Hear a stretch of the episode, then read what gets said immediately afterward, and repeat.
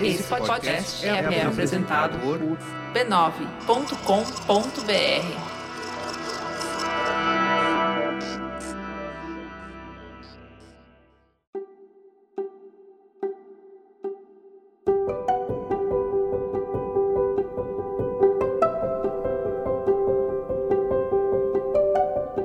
Eu lhe dou as boas-vindas ao Autoconsciente. Este é um podcast que entende você para você se entender melhor. Eu sou Regina Gianetti, alguém como você que se interessa por vida interior. Eu que no passado atuei como jornalista, hoje me vejo como uma repórter da alma, compartilhando reflexões e ações para uma vida com mais autoconsciência. A minha intenção é que ao terminar um episódio, você se sinta melhor do que quando começou.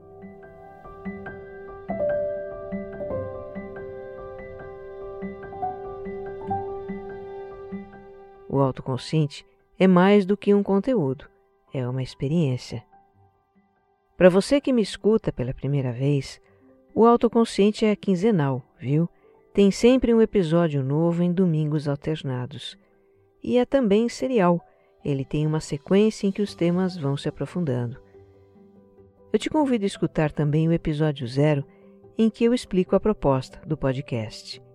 O autoconsciente não é entretenimento, é autoconhecimento. Escute, desfrute e, se gostar, compartilhe também. O que faz sentido para você pode fazer para muitas outras pessoas.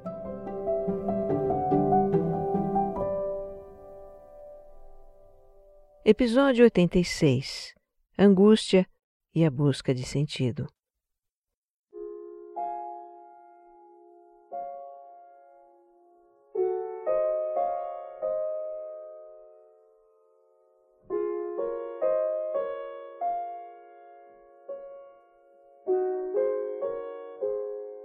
Esta velha angústia, esta angústia que trago há séculos em mim, transbordou da vasilha, em lágrimas, em grandes imaginações, em sonhos em estilo de pesadelo sem terror, em grandes emoções súbitas, sem sentido nenhum. Transbordou. Mal sei como conduzir-me na vida, com este mal-estar a fazer-me pregas na alma.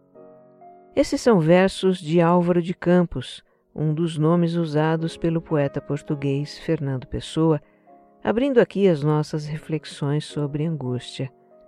Um sentimento declamado em poesias, dissecado por filósofos, levado aos divãs dos psicanalistas, e que neste século XXI se faz destacadamente presente no tumulto da nossa vida com tudo que está aí acontecendo angústia. É interessante quando a gente para para perceber, entender um sentimento, como ele se manifesta, como ele é compreendido, de onde vem, como a gente faz para lidar com ele. O que eu apreendi sobre a angústia, encarando a minha própria, ouvindo pessoas, buscando referências sobre o assunto, foi que outros sentimentos podem se fazer passar por ela mas a legítima angústia é enigmática, é misteriosa. A sua causa se esconde em um lugar muito profundo em nós. E vale a pena visitar esse lugar. Resolver-se com a angústia é resolver-se com o sentido da nossa existência.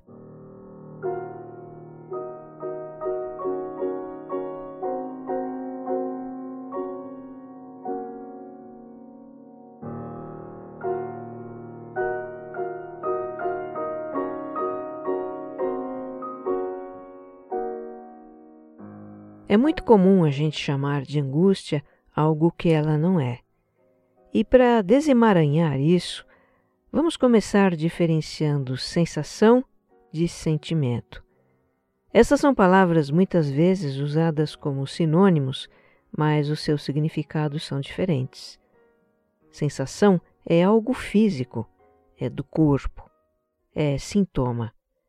Sensação é, por exemplo, a opressão no peito, o nó na garganta, o aperto no coração ou na boca do estômago. É a vontade de chorar e as sensações do choro também. Já sentimento é o estado afetivo ligado àquela sensação, ou ainda como a gente nomeia a sensação. Por exemplo, eu posso ter uma sensação de opressão no peito e chamá-la de culpa, que é o estado afetivo, é o sentimento. Eu posso ter a sensação de nó na garganta e chamá-la de tristeza, que é o sentimento. Posso ter sensações de coração disparado, de aperto no estômago e chamá-las de medo. As pessoas descrevem as sensações de angústia como um aperto no peito, um sufocamento. Para algumas é um vazio no peito. A angústia também é descrita como uma sensação de falta de algo, que não se sabe o que é. E essa é a característica chave da angústia. A gente não sabe o que está provocando aquele mal-estar em nós. A causa da angústia é indefinida. Por isso eu chamei de misteriosa, enigmática. Ela surge do nada e deixa uma pergunta: Por que me sinto assim? Agora, é muito comum chamarmos de angústia um sentimento que tem causa definida. Eu mesma sempre fiz isso, só me toquei do fato produzindo este episódio. Eu vou dar um exemplo. A gente diz: fico angustiada quando não tenho o controle da situação.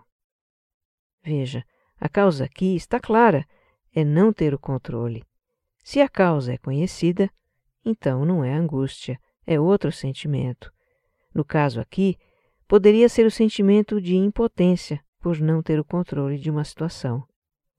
A gente diz: me angustia pensar que eu poderia ter tomado uma decisão diferente. O que está provocando o sentimento aqui? É pensar que poderia ter tomado uma decisão diferente. Se a causa é conhecida, não é angústia, é outro sentimento. Poderia ser o sentimento de arrependimento. A gente diz: meu coração aperta de angústia quando imagino que não vou dar conta de tudo que tenho para fazer. O que provoca a sensação no coração? Pensar que não vai dar conta de tudo. Seria então um sentimento de preocupação. E por aí vai. Sabe o que acontece? É que usamos a palavra angústia para nos referir a sensações que podem ser de ansiedade, medo, tristeza, remorso inquietação, insegurança, incerteza, indecisão, dúvida, dificuldade de aceitar, culpa, desesperança, olha quanta coisa. Todos esses sentimentos têm causa definida, têm um objeto que não é difícil de a gente identificar. Agora, a angústia não tem um objeto definido. Eu acho que é o único sentimento que nos faz perguntar por que me sinto assim. Bom, eu pelo menos não consigo me lembrar de nenhum outro que traga esse questionamento. Pode parecer um certo detalhismo da minha parte ficar aqui discutindo esses significados, mas eu realmente acho importante a gente ter clareza daquilo que sente, que é para poder verbalizar, conversar sobre isso, buscar informação, leituras, compreensão de nós mesmos. Nós geralmente não recebemos educação emocional nem em casa e muito menos na escola, o que é uma lástima. Educação emocional é algo básico para a vida. E mais tarde, como adultos, precisamos nos haver com isso. Então saiba que se você tem, ou vier a ter, uma sensação de aperto no peito, de aflição, de vazio, e não souber de onde isso vem, é angústia.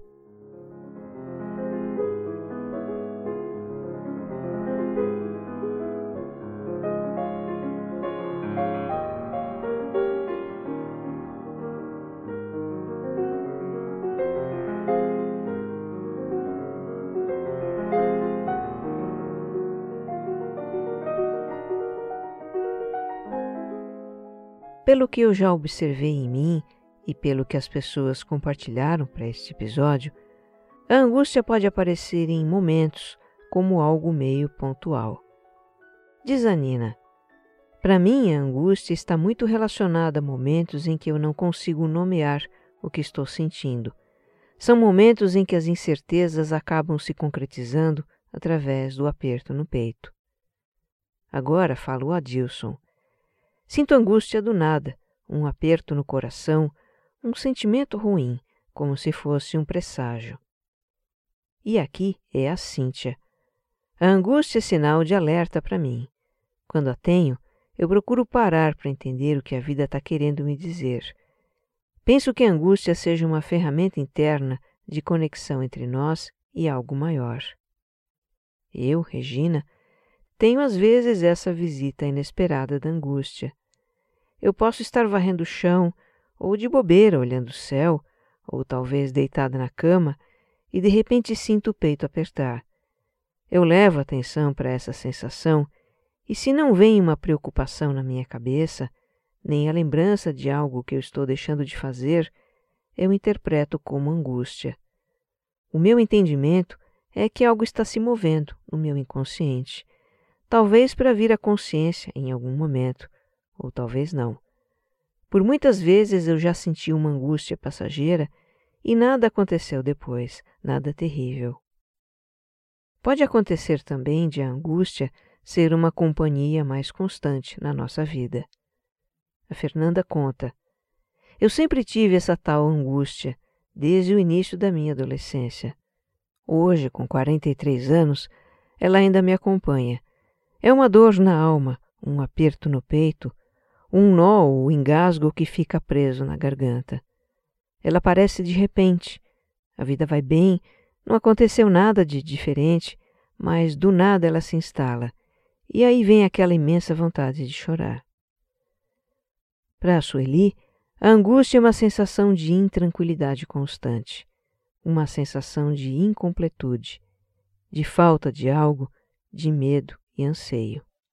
Para Ana Paula, angústia é ficar rolando as notificações no Instagram em busca de algo que preencha um vazio constante e só achar mais vazio. E a Amanda define como um nervosismo calado e constante. São poucos os momentos em que consigo me distrair dessa sensação e ela me acompanha em todos os lugares, no trabalho, com a família, na hora de tentar dormir. Chego a acordar à noite e é só abrir os olhos que lá está ela de novo. Eu, Regina, também já senti essa angústia constante em fases da minha vida. Me lembro de sentir isso na infância. Eu me recordo de momentos de muita aflição e solidão, porque eu me isolava, não sabia nem como falar sobre o assunto com alguém.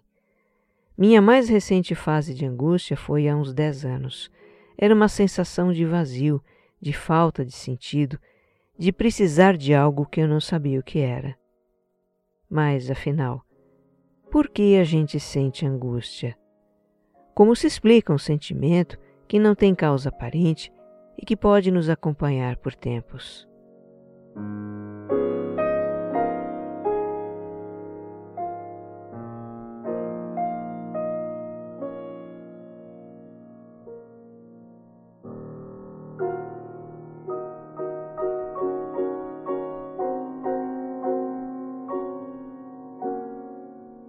Segundo a filosofia, a angústia é própria da condição humana. Os animais nascem, crescem e morrem cumprindo a sua programação genética, cumprindo um papel que lhes é dado. Um pássaro nasce sabendo ser pássaro, naturalmente se comporta como os outros da sua espécie, se joga do ninho, voa, busca alimento, se reproduz, simplesmente vive como um pássaro. Já nós, humanos, temos a capacidade de refletir sobre a nossa existência e questionar o sentido dela.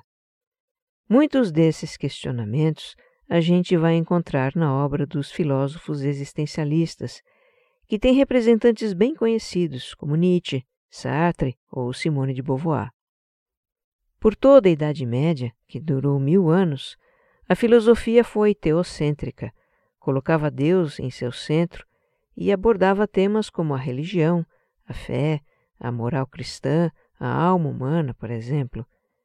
Já na passagem para a era moderna, no século XV, a filosofia deixou de lado as explicações religiosas sobre a vida e tomou um caminho da ciência, do racionalismo, do humanismo.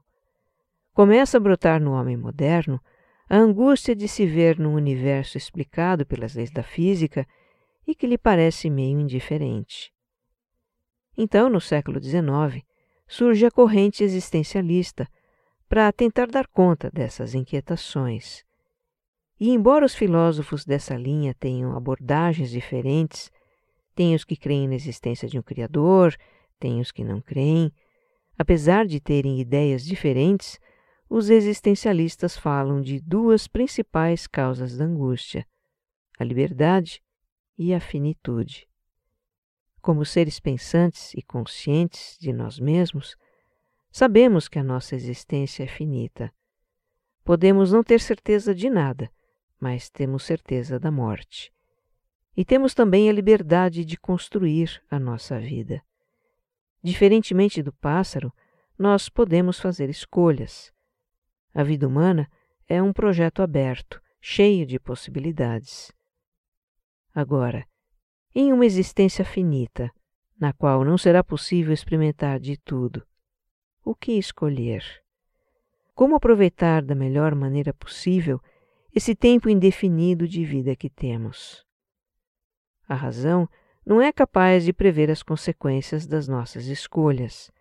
Não nos dá garantia de fazer escolhas seguras e tudo isso gera angústia. Essas questões, que foram levantadas nos séculos XIX e XX, continuam atuais. E ainda surgiram outras típicas deste século XXI.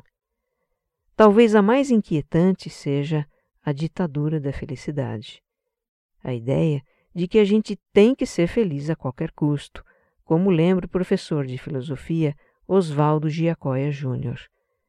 Num vídeo do canal Casa do Saber, ele fala que, com todas as possibilidades de gratificação que estão disponíveis hoje na nossa sociedade de consumo, de alta tecnologia, é como que um pecado mortal a gente não ser feliz.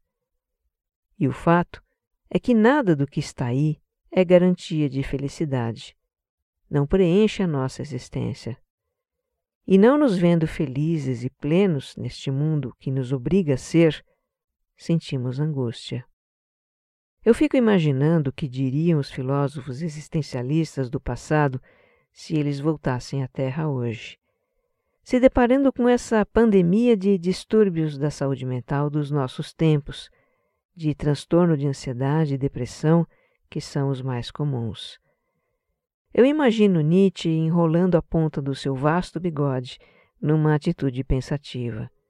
Imagino Sartre ajeitando seus óculos com uma expressão de acho que eu não estou enxergando direito. O que eles diriam sobre o sentido da vida neste mundo? Pois é, a angústia é o sentimento que brota do vazio de sentido que nos invade. E isso está muito presente na humanidade neste momento de tantas incertezas quanto ao futuro, tantos questionamentos sobre os caminhos que trilhamos até aqui e que não nos trouxeram a felicidade e a plenitude, que em última análise é o que todos nós buscamos. Neste momento em que a nossa caverna estremece, como a gente conversou no episódio anterior.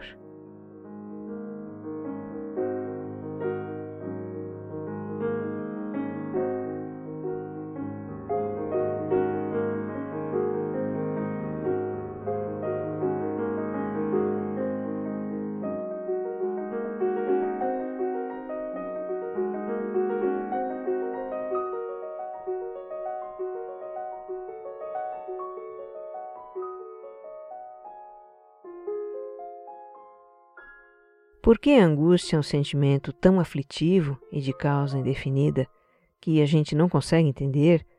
A nossa tendência é procurar escapar dela de alguma maneira. O filósofo dinamarquês Soren Kierkegaard, do século XIX, considerado o fundador do existencialismo, ele verdadeiramente dissecou a angústia e estabeleceu a relação desse sentimento com a busca de um sentido para a vida. O Kierkegaard dizia que na busca por escapar da angústia, o ser humano atravessa três estágios.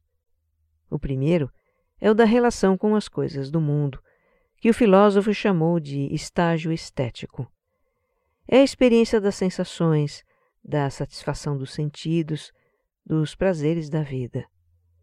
Os tempos do Kierkegaard eram os da boemia dos românticos, das paixões avassaladoras, da vida desregrada e intensamente vivida, o que era meio rebelde para a época. Hoje, nós temos infindáveis possibilidades de consumo para todos os gostos e bolsos, para satisfazer os nossos apetites e desejos, múltiplas possibilidades de entretenimento e diversão. Interessante como o conceito de estética do filósofo cai bem nos nossos dias. Se a gente fizer uma ligação com a vida instagramável, que é um ideal estético, né? De beleza, de glamour, de sucesso. Todos nós experimentamos esse estágio de preencher a existência com prazeres, conquistas, posses, atingir objetivos, até chegarmos à conclusão de que não é isso que nos preenche. Faz parte da vida, sim, mas não é a nossa razão de existir.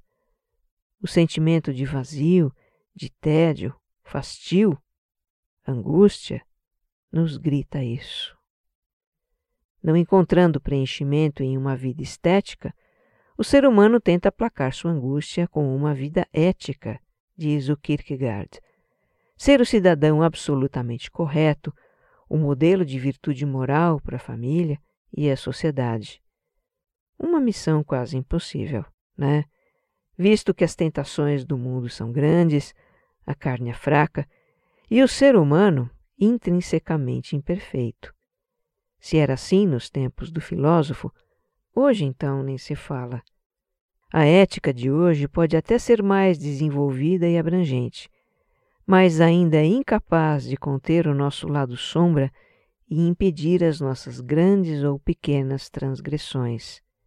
E a propósito, às vezes até ficamos em dúvida sobre o que é ético, num mundo que está de cabeça para baixo, em que nem a justiça parece ser coerente.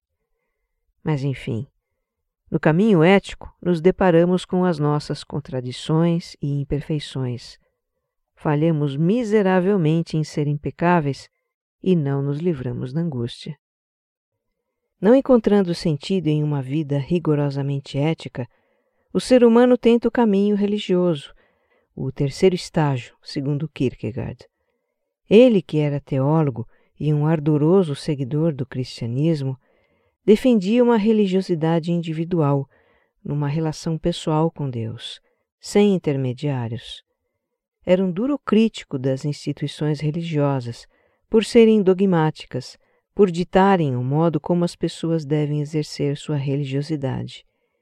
E dizia que se o ser humano apenas buscasse pertencer a uma doutrina, se limitasse a repetir orações e seguir os dogmas de uma religião institucionalizada, não seria por aí que encontraria sentido para sua vida. Eu fico imaginando o que o Kierkegaard diria se voltasse à Terra e visse a mercantilização da fé que existe hoje, se visse os líderes religiosos que alimentam a intolerância e a divisão entre pessoas, contradizendo tão frontalmente a mensagem de união, de amor ao próximo, que é a base das religiões. Se fosse vivo nos nossos dias, talvez o filósofo também falasse de estratégias de fuga da angústia mais contemporâneas. Por exemplo, tentar nos distrair para ver se ela passa. Sacamos o celular e navegamos sem rumo nas páginas das redes sociais. Ligamos a TV e nos deixamos tragar por algumas dessas séries intrincadas que nos levam para longe dos nossos problemas. Ou vamos fazer um sanduíche, arrumar armários, jogar conversa fora em algum grupo de mensagens. Para fugir da angústia, podemos também nos afundar no trabalho. Dez, doze, quatorze horas por dia. Trabalhar intensamente ocupa a mente e de quebra pode nos fazer sentir produtivos. A grande obsessão do mundo moderno, produtividade. Para fugir da angústia, temos remédios tarja preta que nos anestesiam. No mundo em que é obrigatório ser feliz, Angústia é tratada como doença. E temos também toda uma série de substâncias entorpecentes. O nome já diz tudo. Substâncias que entorpecem, amortecem, nos impedem de sentir. O fato é que tentar preencher o vazio da angústia, nos distrair ou anestesiar, nada disso acaba com ela. E aí fica a pergunta piscando na nossa mente: o que fazer então com essa angústia que nos faz pregas na alma?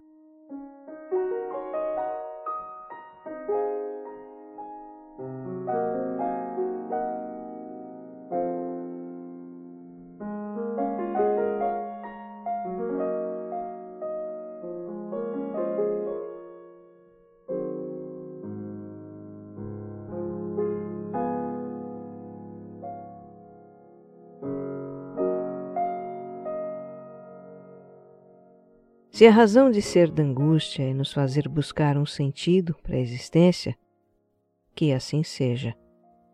Deixemos que ela seja o nosso guia nessa busca. Se hoje eu estou em paz com a minha existência, pelo menos por agora, eu devo isso à angústia. A sua visita em dias e noites de desassossego, quando tantas vezes eu me perguntei: por que me sinto assim? A angústia me fez buscar a resposta para essa pergunta. Me incomodou de tal modo que eu não tive escolha senão correr atrás de me entender, de entender a vida e me abrir cada vez mais para o que a minha essência deseja realizar neste plano. Porque normalmente ignoramos o que quer a nossa essência, ou alma, ou espírito, não importa o nome que damos a ela. A gente se reconhece e se identifica como um ego, que é o centro da nossa consciência neste plano. A tendência do ego é se voltar para as coisas do mundo exterior e procurar se preencher delas. É na relação com as coisas do mundo que o ego constrói uma identidade, um papel social, relacionamentos, uma carreira, uma família e tudo mais. E também cria os seus dramas, buscando segurança em coisas efêmeras da vida, lutando contra tudo que contraria suas expectativas, tentando controlar o que não está sob seu controle. Carl Jung, um profundo estudioso dos mistérios da vida, ele dizia que a primeira parte da nossa existência é dedicada à construção da vida exterior. Essa fase pode ir até uns 40 anos, ou menos ou mais, varia para cada um. Mas, não importa quando, para todos nós chega um momento em que aquilo que nos preenchia antes não preenche mais. Daí a sensação do vazio. A luta diária do nosso ego para controlar a vida exterior se torna muito cansativa. Os dramas que viemos arrastando ao longo dos tempos se tornam insuportáveis. Estamos cheios de questionamentos. A angústia está braba, não dá mais para ignorar. E se a gente realmente não ignorar, se não tentar fugir, nem nos anestesiar, nem resistir, é aí que a vida pode começar a tomar um novo sentido. Mas precisamos confiar inteiramente a nossa essência à condução desse processo. Confiar que nos chegarão os recursos, as pessoas, as experiências, tudo que for para a expansão da nossa consciência e aceitar o que vier. Aceitar o fluxo da vida, que são as experiências que a nossa essência deseja ter neste plano. Olha, eu não sei se um dia serei capaz de entender racionalmente o sentido da vida, mas eu já me contento por sentir que a vida está fazendo sentido. Que você esteja bem. Um abraço.